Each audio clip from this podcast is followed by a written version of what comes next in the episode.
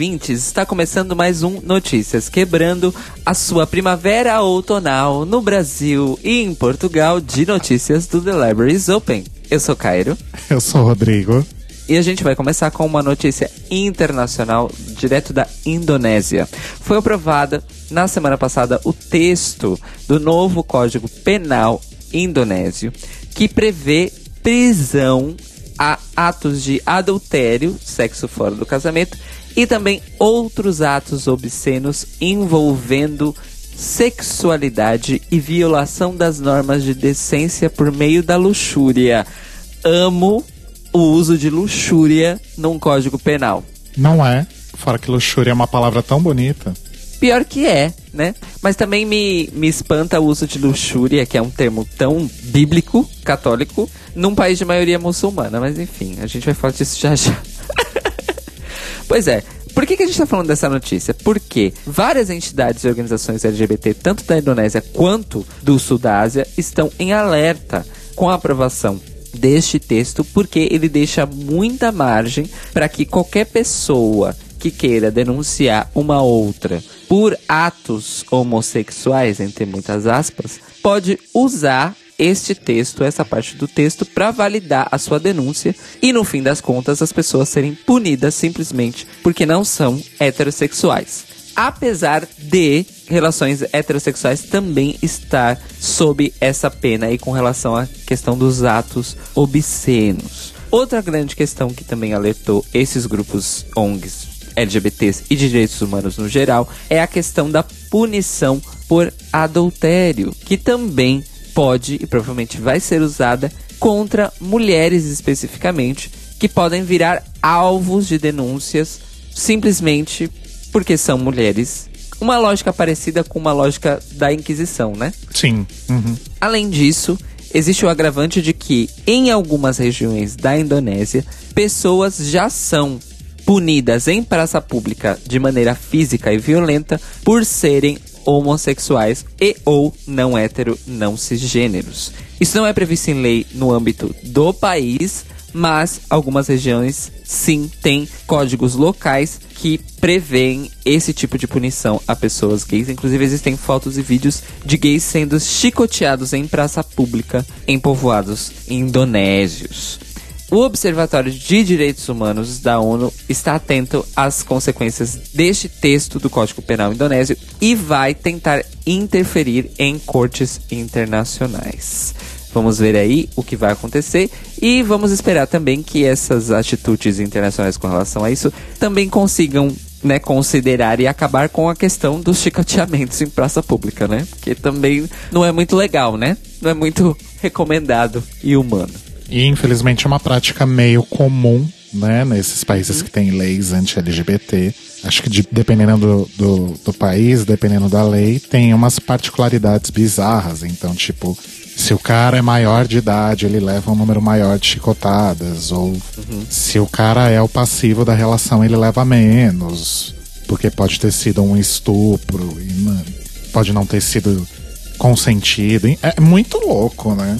É muito, é muito louco porque, assim, eles consideram que pode ter sido um estupro, então eles dão uma pena mais leve, mas não deixam de punir. É, exatamente.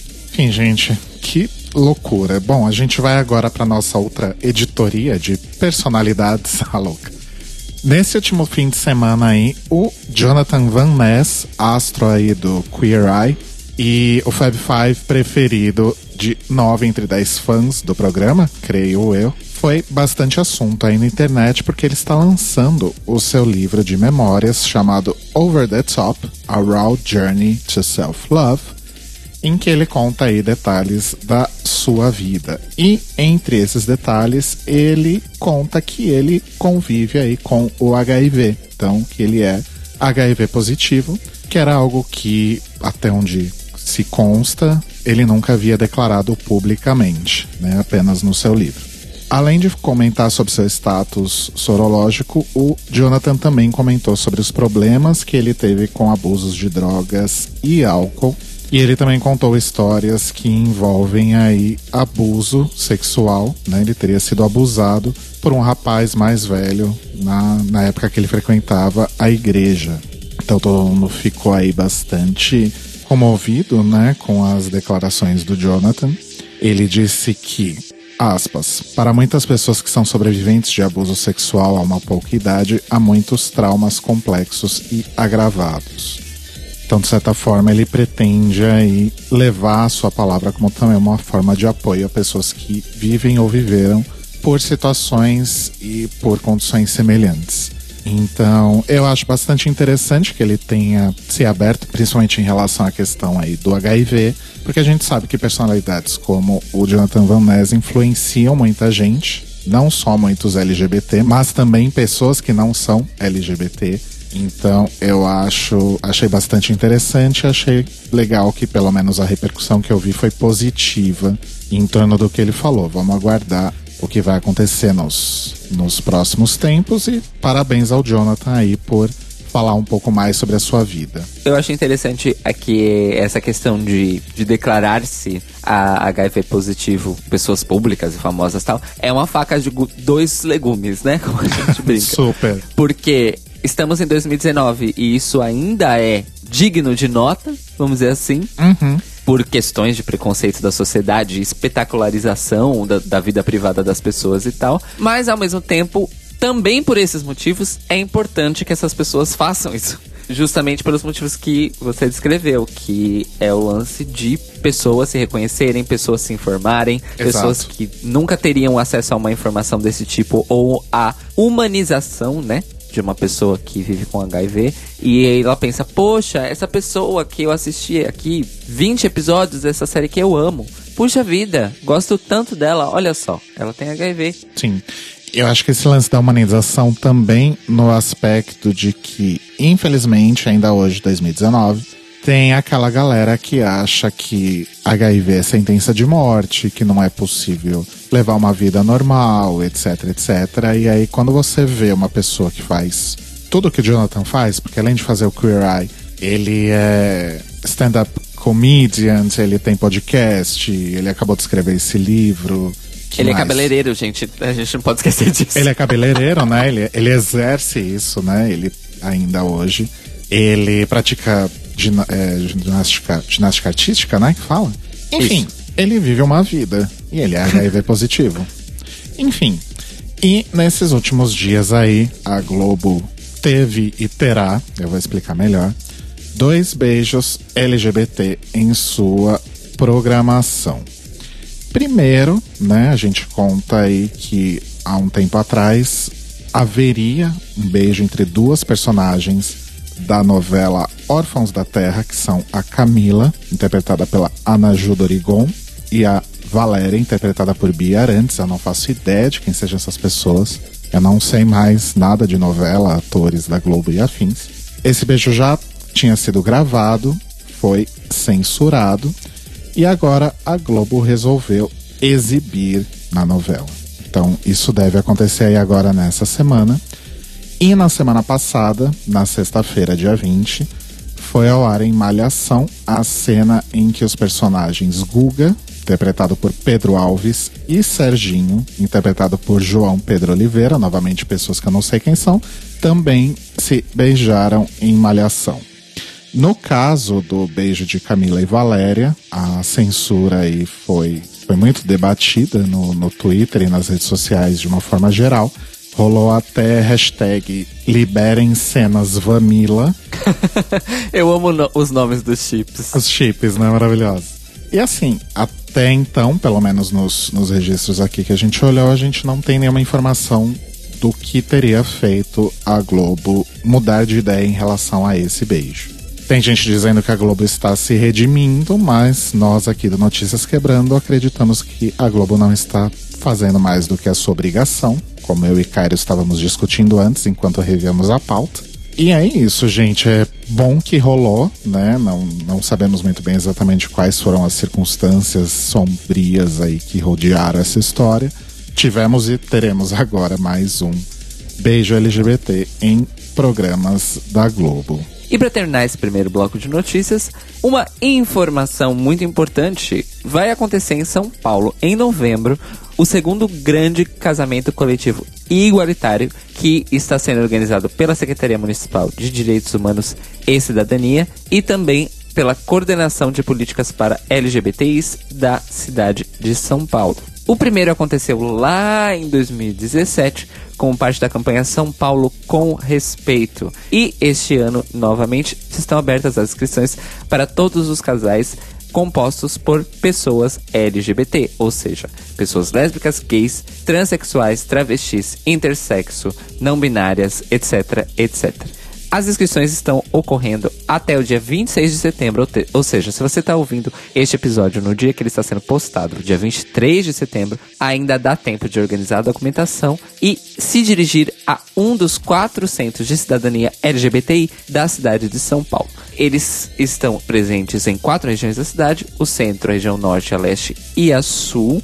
E você vai precisar levar a certidão de casamento atualizada dos dois envolvidos, RG também dos dois envolvidos, comprovante de residência e cópias da carteira de trabalho também dos dois envolvidos. Nós vamos deixar aqui na descrição um link da matéria com os endereços do Centro de Cidadania LGBTI da cidade de São Paulo e também para confirmar todas essas informações com relação a documentos.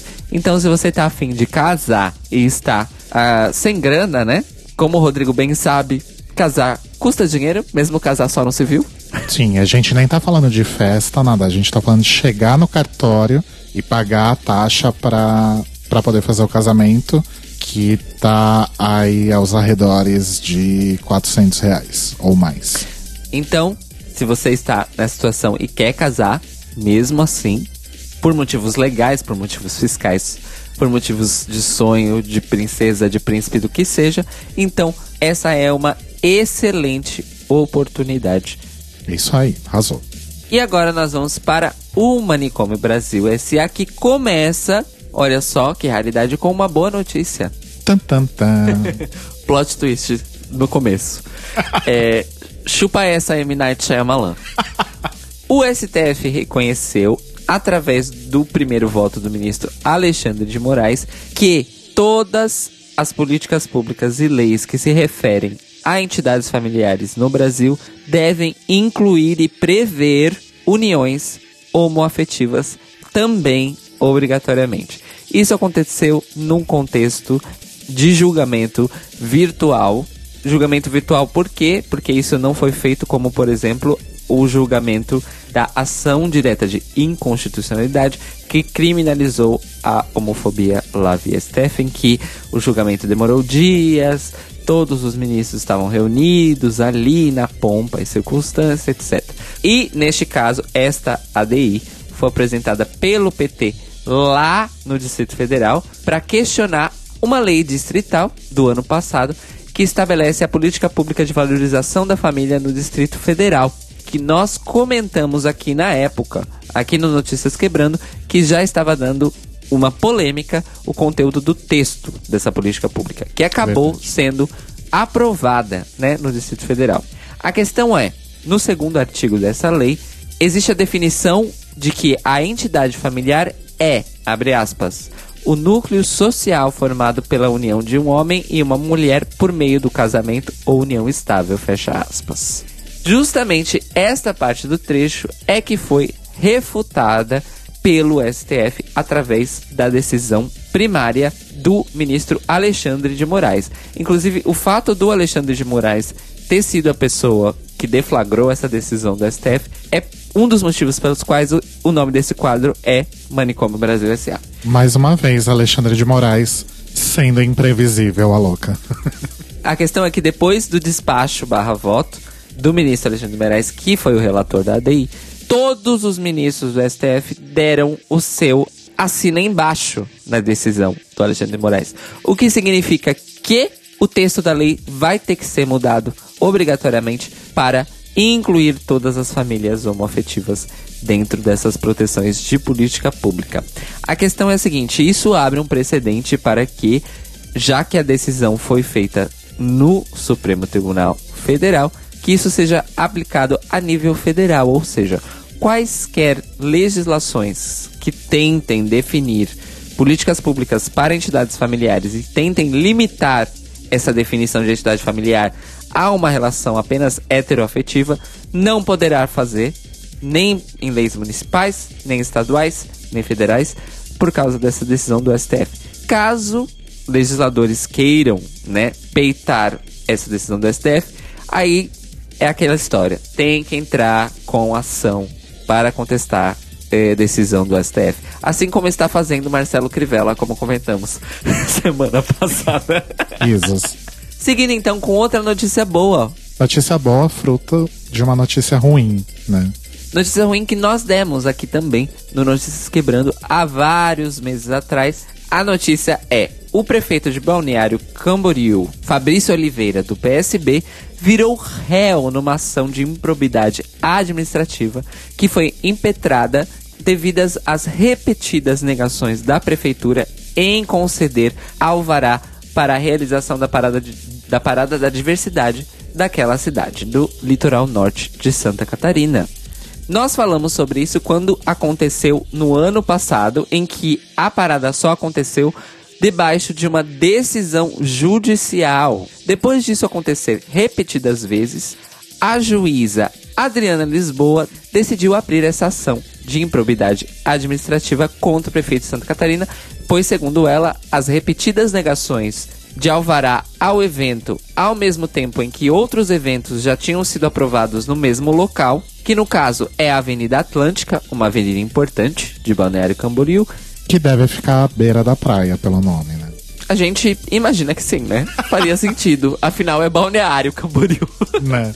Devido a tudo isso, do prefeito dizer não várias vezes à parada da diversidade ao mesmo tempo em que aprova alvarás de outros eventos no mesmo local, levou a juíza a entender que isso era um caso de discriminação em razão da orientação sexual tanto dos organizadores do evento quanto do público. E isso, abre aspas, pode ser efetivamente enquadrado como ato ímprobo no momento em que exterioriza possível discriminação de origem pessoal, fecha aspas, segundo o texto do processo impetrado pela juíza. Esperamos que o prefeito perca este processo e que ele seja punido. Provavelmente vai ser punido administrativamente e não penalmente, já que é um processo é, relacionado à atividade pública, né, da prefeitura. Mas esperamos que ele seja punido e que no ano que vem a organização da Parada da Diversidade de Camboriú não tenha que passar por isso e tenha seu alvará autorizado. Lembrando que nessas duas últimas semanas aí de setembro a gente teve várias paradas, né, espalhadas ao longo do Brasil.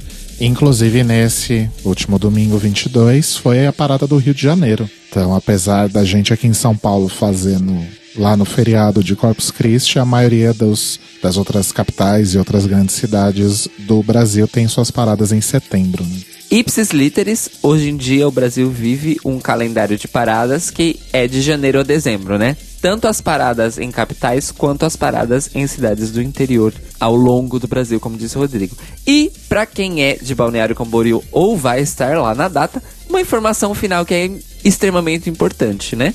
A Parada da Diversidade de Balneário Camboriú deste ano vai acontecer no dia 17 de novembro. Então quem estiver por lá, não perca. Faça questão de prestigiar o evento. Arrasou. Para finalizar, a gente tem mais um capítulo de toda a questão da tentativa de censura de Marcelo Crivella na Bienal do Livro do Rio de Janeiro, que é o seguinte: o Felipe Neto, que fez a grande distribuição de livros, né, com conteúdo LGBT lá na Bienal, vai receber uma medalha de mérito legislativo lá na Câmara dos Deputados em Brasília, por causa justamente desta atitude que ele tomou neste balacobaco todo que rolou. O ofício foi encaminhado e assinado pelo deputado federal Mário Heringer, do PDT de Minas Gerais, que também é o segundo secretário da Câmara dos Deputados. Segundo este ofício, Felipe Neto demonstrou, abre aspas, uma ação de coragem e posição de liderança num cenário conturbado e marcado por tentativa de calar a diversidade com base em censura, e isso deve ser reconhecido e aplaudido. Fecha aspas. É muito interessante, assim, tipo, legal, maneiro, que essa medalha vai ser entregue e tudo mais, mas aí temos a problemática, não é? Da tokenização da pessoa que é privilegiada em detrimento de outras pessoas que não são privilegiadas e fazem parte da comunidade que está sendo, vamos dizer assim, beneficiada pelas ações da pessoa privilegiada. Beneficiada entre muitas aspas também, né? É. Quantas pessoas LGBTs que de fato, vamos dizer assim, tem uma ação um pouquinho mais de base, né? Vamos dizer assim. Ação de base, movimentos sociais, é, ação comunitária, inclusive, né? Foram homenageadas com medalhas pelas suas atitudes, pelos seus projetos, pelas suas ações, pelas suas é, forças de mudança social, né? Quantas? É que infelizmente as pessoas só veem o que tá lá reverberando com milhões de seguidores, né? Pois é, e depende da pessoa também que tá sendo vista, né? Sim. Porque não basta ter milhões de segui- seguidores, você tem que ter o gênero certo, a aparência certa, a, A classe social certa, certa. a cor certa, exatamente. Então assim, gente, é beleza, legal, mas reflitamos sobre essa questão aí de representatividade, já que esse é o assunto, né? Ao mesmo tempo, Felipe Neto também está passando por consequências muito ruins, porque milícias virtuais ligadas a apoiadores de Jair Bolsonaro, né? Sempre ele e sempre eles, estão fazendo ameaças à integridade física tanto do Felipe Neto quanto de pessoas da sua família. O que levou ele a declarar que ele teve que tirar a mãe dele do Brasil por questões de segurança, porque as ameaças estavam escalando, tanto em teor quanto em quantidade. Quando ele declarou isso, foram lá as mesmas pessoas bolsonaristas e fizeram o que? Piada com essa declaração do Felipe Neto de que ele realmente está temendo pela vida dele próprio e dos seus familiares e por isso tomou essa atitude de tirar a mãe dele do país. Ele está se declarando realmente enojado e fez referência a esse tipo de piada e chacota que fazem com a situação que ele está passando de ameaças, de imundície sem fim e podridão dos bolsonaristas. Então, assim, milícias reais, milícias virtuais e segue o baile. Com certeza isso terá outras reverberações, porque dependendo do que acontecer, talvez Felipe Neto ele próprio tenha que sair do país. Porque afinal de contas, se um deputado federal que tinha ou deveria ter proteção de integridade física garantida pelo Estado resolveu preferir o sair do país, imagina um civil, por mais dinheiro que tenha, ainda é um civil, né? Comum como qualquer outro. Estaremos acompanhando porque, pelo visto, este caso da, censu- da tentativa de censura do Crivella na Bienal não, vai, não só vai ter reverberações ao longo do tempo, mas como também muitas ramificações ao longo do tempo. Então, estaremos ligados aqui no Manicômio Brasil S.A., que termina agora. Vamos agora então para o Boletim Greg Reyes, o seu drops de notícias sobre RuPaul's Drag Race e correlatos. E a gente começa contando que estava aí para estrear um novo musical para Xanadu, aquele musical que teve o filme com a Olivia Newton-John, sabe? Aquele lá que um lugar que ninguém se atreve aí. Então, esse mesmo. Aquele filme maravilhoso com ela andando de patins e a trilha da Electric Light Orchestra maravilhosa. Enfim, E Polainas. muitas polainas. E Xanadu, na verdade, nasceu como um musical e estava para ser aí reencenado, com participações no elenco de Jinx Monsoon e Ginger Mind, com estreia marcada para daqui a duas semanas em Baltimore. Eu falei estava por quê? Porque essa tour acaba de ser cancelada. Foi cancelada no dia 19 de setembro no site oficial do musical. A Jinx chegou a postar, inclusive, no seu Instagram e no site eles dizem: Nós lamentamos em informar que Xanadu foi deixado ali no cantinho por enquanto. As pessoas que compraram os ingressos deverão procurar o, o local de compra, o teatro, etc., para receber de volta o dinheiro. E, infelizmente, essa, esse cancelamento foi causado justamente por uma baixa venda de ingressos. Parece Ui. que as pessoas realmente não se empolgaram, ou talvez a divulgação não foi aí tão efetiva, né? E parece que os ingressos realmente estavam vendendo bem pouquinho. Então, infelizmente, teremos, não teremos, na verdade, aí o musical Xanadu nos Estados Unidos com Jinx e Ginger. Esperamos aí que elas apareçam em novos projetos interessantes muito em breve, porque elas sempre arrasam. Falando em produções aí com Queens de RuPaul's Drag Race, vai rolar um especial para a televisão britânica chamado Cinderella, só que com S. Ah, ah, Cinderella, né? Eu Pegaram confesso que a primeira coisa que eu pensei foi na Sendel. enfim, que está sendo denominado como uma produção orientada aí para o público adulto. O que, que, será que isso quer dizer? Né? Será que a gente vai ter um novo Star Booty aí? Enfim, não sei. Mas vai ser um especial de TV com a drag queen RuPaul e algumas aí de suas filhas que já participaram do reality, incluindo a Divina de Campo, que veremos aí agora, no, logo aí daqui a pouquinho, em RuPaul's Drag Race UK, estrelando como a madrasta da Cinderella.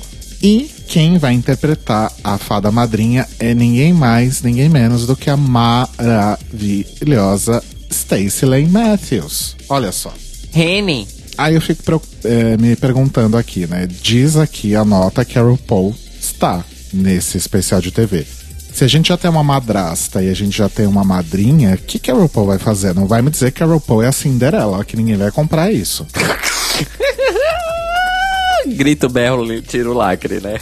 Mas o fato é que Cinderella, com S, vai estrear em fevereiro lá no Reino Unido. Pelo que eu entendi aqui, vai ter uma exibição no cinema. Enfim, não sei. Vamos ver, né, o que, que vai acontecer aí nesse troço. Só pelo fato de ter Stacey Lane Matthews, parece ser bastante interessante. E na semana passada a gente comentou sobre a premiação do Grammy, né, em que RuPaul ganhou aí pela quarta vez o prêmio de melhor apresentador. E Drag Race levou aí alguns outros prêmios, incluindo de, de figurino e cabelo e afim. Nesse momento em que estamos gravando Notícias Quebrando, está rolando já, creio eu, a segunda premiação do Emmy. Como a gente está no passado, depois a gente comenta se, se o programa realmente ganhou ou não. Mas o fato é que depois da, da sua vitória na semana retrasada, RuPaul deu uma entrevista pro Entertainment Tonight, comentando sobre o prêmio e também falando aí um pouco sobre as suas próximas empreitadas. Quando questionada sobre como será a Season 12 e se, se poderia dar aí algum spoilerzinho da nova temporada, RuPaul simplesmente disse que vai ser sensational. Ou seja, o que ela fala todo ano sobre todas as temporadas. Exatamente. Sobre é, ter ganhado aí o prêmio de Outstanding Host for a Reality or Competition Program pela quarta vez, RuPaul disse: Menina, meu cérebro não se juntou com meu corpo ainda. Eu tô colocando uma interpretação, tá, gente? Algo acontece quando algo. Nossa, não faz sentido nenhum essa frase, RuPaul. Algo acontece quando algo tão significante como isso ocorre. E eu não acredito. Eu ainda estou tentando colocar, juntar as palavras. É, dá, dá, dá pra perceber. Não fez sentido nenhum o que você falou. Mas enfim, Sobre RuPaul's Drag Race UK, RuPaul disse que podemos esperar um monte de piadas inglesas ruins, com certeza. Coisas que os ingleses odeiam, mas nós vamos usar bastante. As garotas na Inglaterra são muito divertidas, disse a RuPaul. É um sabor diferente, mas é familiar. Mas não só a audiência inglesa vai gostar, mas acho que a audiência americana também vai curtir. RuPaul ainda disse que é muito bom construir uma plataforma para essas garotas lançarem as suas carreiras. Elas são conhecidas em suas cidades, mas depois do nosso show elas são mundialmente famosas. E elas estão lá agora trabalhando, elas estão se apresentando nesse exato momento e eu amo isso. Eu estou muito orgulhosa de todas as garotas. Não sabe o nome de um terço, né? Mas ok. E quando perguntada por quanto tempo o RuPaul se vê apresentando ainda RuPaul's Drag Race, ela diz que, enquanto ainda estiverem fazendo base e cílios postiços, eu vou estar lá fazendo esse show. Então, RuPaul depende aí do sucesso da indústria de cosméticos, né? E assim a gente encerra o Greg Reyes dessa semana. Gente, o Paula sempre fala as mesmas coisas nas entrevistas. Essa história de, ai, eu não sei nem o que dizer porque meu corpo não, não coisa com a cabeça. É a mesma coisa que ela falou quando ela ganhou a primeira vez. É a mesma coisa que ela falou quando ela ganhou a segunda. A mesma coisa que ela falou quando ganhou a terceira. É a mesma coisa que tá nos livros dela. Enfim, são sempre os mesmos discursos, né? É, é sempre um show sobre a tenacidade do espírito humano, né? É, Sempre. exatamente. E de como. Nossa, se não fosse por RuPaul's Drag Race, essas pessoas estavam ainda enfiadas em, sei lá, Dallas fazendo show sem ninguém saber quem são, sabe? Pois é. Enfim, o Notícias Quebrando de hoje teve informações do Observatório G, do Exitoína, do Huffington Post Brasil, do G1, da Isto É, da Playbill, do The Mail e do Entertainment Tonight. E a sua indicação, Caio Braga? O que você indica para o Brasil e para Portugal hoje? Eu gostaria de fazer uma indicação de podcast hoje, olha só. É, eu quero indicar o mais novo podcast de drags do Brasil, porque até o momento só tínhamos o Dragnóstico, do qual eu faço parte da equipe, na verdade. Agora nós temos a Santíssima Trindade das Perucas, que é formada pela Bianca Della Fancy, a Duda Delo Russo e a Lamona Divine, que são três drags da cidade de São Paulo. Ah, os programas são muito divertidos e elas trazem uma, uma, uma perspectiva de pessoas que fazem drag sobre fazer drag e também, é claro, sobre outros assuntos culturais. Mas eu recomendo que vocês realmente comecem pelo primeiro episódio, que se chama Profissão Drag Queen, em que elas contam histórias absolutamente surreais tanto de começo de carreira quanto de situações profissionais assim que de, de deixar qualquer pessoa de cabelo em pé. Então assim, se você quer saber o quanto custa para uma pessoa e não só de dinheiro para ser uma drag queen, escutem esse primeiro episódio do Santíssima Trindade das Perucas e escutem os outros também. É claro. Então, um grande beijo para as meninas e parabéns pela iniciativa. Eu acho que eu sei que podcast não interessa tanto para drag queens porque falta a parte visual, né? Da mídia, pelo menos no Brasil, né? Nos Estados Unidos a gente tem várias drags com podcast. Mas eu acho que mais drags brasileiras deveriam fazer podcast stream, tá? Eu não terminei ainda, mas eu comecei a ouvir o primeiro episódio. E o que eu achei muito legal é que é justamente aquela sensação de papo de amigas mesmo, né? A química das três rola muito bem, eu gosto bastante disso. A minha dica para Brasil e Portugal é um filme espanhol que. que esse final de semana eu fiquei sozinho em casa, porque Telo está em, em BH, visitando minha sogrinha querida, então beijos, Mouse. Beijos pra minha sogra também. Eu fiquei em casa tal, e aí eu fiz as minhas rondas solitárias pela Netflix, e aí eu tava procurando por algum conteúdo em espanhol pra, pra, para praticar um pouco. E eu achei um filme chamado El Bar, ou O Bar em português, que é uma. Para de rir. É- El Bar ou O Bar ou The Bar. Ou bar em alemão deve ser bar também, né? Bom, enfim. É, que é uma coprodução espanhola-argentina e dirigida pelo Alex de la Iglesia, que é. Ele é, ele é um, um suspensão, ele é bem intenso assim.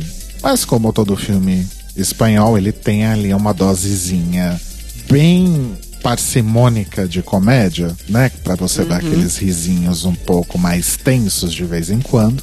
E ele é daquela categoria de. Acho que é uma categoria não restrita aos filmes europeus, mas ela é, é bastante frequente, bastante comum em filmes europeus, que é aquela coisa de seis, oito personagens num único ambiente, o filme todo discutindo uma questão, né? Basicamente o que acontece nesse filme é que eles estão todos em um bar, como diz o nome do filme, em várias línguas, e eles veem uma pessoa sendo assassinada. E aí sai uma outra pessoa do bar e é também leva um tiro ali na mesma hora. Né? Isso não é spoiler porque acontece nos dois primeiros minutos do filme, gente. Ok. E aí eles ficam naquelas, putz, a gente não tem como, a gente não pode sair daqui e o que que está acontecendo? Porra é essa?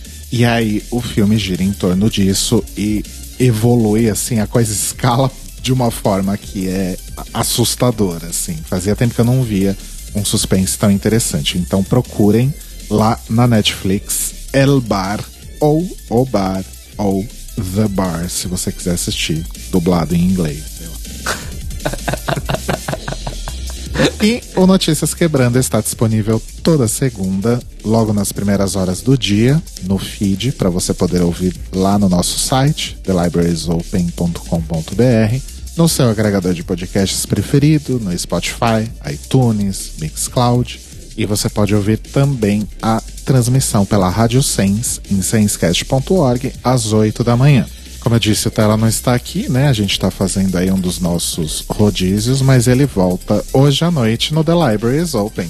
E já que Telo não está aqui, eu é que tenho que dizer para vocês, se vocês quiserem mandar sugestões de podcasts para nós ou ainda, quem sabe, fazer uma denúncia legislativa discriminatória do seu estado ou município, manda e-mail pra gente em contato arroba thelibrariesopen.com.br ou deixe o seu comentário no post desse episódio e também fale com a gente nas redes sociais, onde nós somos Clio Podcast no Twitter e no Instagram. Não esqueça também de dar uma olhadinha, assim, sem compromisso, tá, querida? Ai, tô só vendo, obrigada. Na nossa campanha de financiamento coletivo lá no Apoia-se, em apoia.se barra The Libraries Open, onde você pode escolher as suas recompensas de acordo com os níveis de apoio e as categorias de apoio. Nós temos Michelle Visage, nós temos Merle Gisberg, nós temos Santino Rice, até mesmo a drag Groupon, né? Se você for aí uma grande empresária. Adoro. Então nós nos ouvimos, nos falamos, nos abraçamos e nos amamos hoje à noite às 21 horas na Rádio Sense em sensecast.org, ao vivo com o The Library is Open para comentar esta bagunça que está sendo a terceira temporada de Dragula. E o nosso convidado especial de hoje é um de nossos apoiadores que foi sorteado para participar do programa com a gente comentando. E essa é uma das recompensas que você pode ganhar, dando aí um apoiozinho para o The Library is Open. Então, se cuidem direitinho, bom dia, bom trabalho e a gente se vê mais tarde. Beijinhos. Beijos, mores, até mais tarde.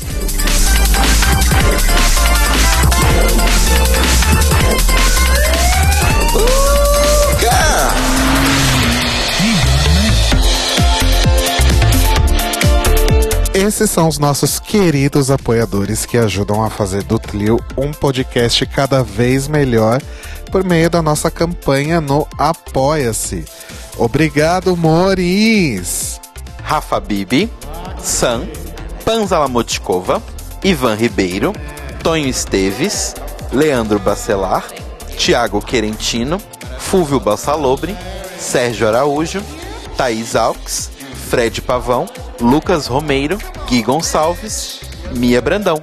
Jean Prado, Cleiton Cris Cris, Pandora, Maíra Bueno, Inês Barreto, Cacita Alves, Bia Souza, Valde, Manuel Carneiro, Letícia Ferreira, Mário Bezerra, Vitor Vilaverde, Arthur Mois, Raboni Santos, Vini Souza, Edgar Torres, Rafael Pinho Pradella, Malu Vieira, Inoue, Duda Zanini, Luiz West. E se você quer ouvir o seu nome no final de todos os nossos episódios, vai lá em apoia.se barra The Libraries Open.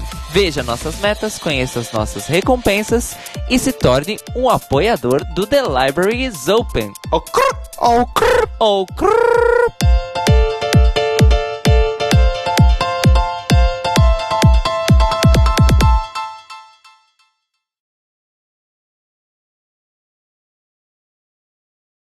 O Felipe Neto, que fez a grande distribuição de livros, né, com conteúdo LGBT lá na Bienal, ele vai ganhar uma man- uma uma med- ele vai ganhar Uma mandala. uma, uma mandala.